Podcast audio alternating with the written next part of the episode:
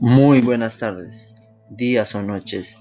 Eh, el día de hoy contaré una historia llamada El Maestro Zen. Espero que les guste.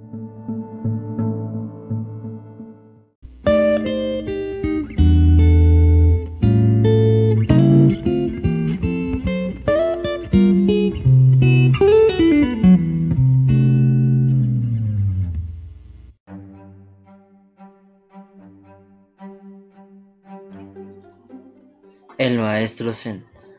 Érase una vez, durante una guerra civil en la época feudal, un pequeño poblado en el que vivía un maestro Zen. Un día, llegó a ellos la noticia de que un temible general se dirigía en su dirección para invadir y tomar la zona. El día anterior a la llegada del ejército, toda la aldea huyó, con la excepción del anciano maestro. Cuando llegó el general, tras encontrar la aldea, prácticamente desierta y sabiendo de la existencia del anciano, ordenó que el maestro Zen se personase ante él, pero este no lo hizo. El general se dirigió rápidamente hacia el templo, donde el maestro descansaba. Furioso, el general sacó su espada y se la acercó a la cara, gritándole que si no se daba cuenta de que estaba simplemente parado delante de quien podría atravesarle en un instante.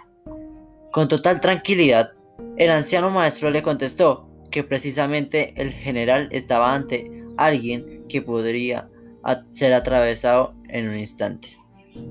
El general, sorprendido y confuso, terminó haciéndole una reverencia y marchándose del lugar.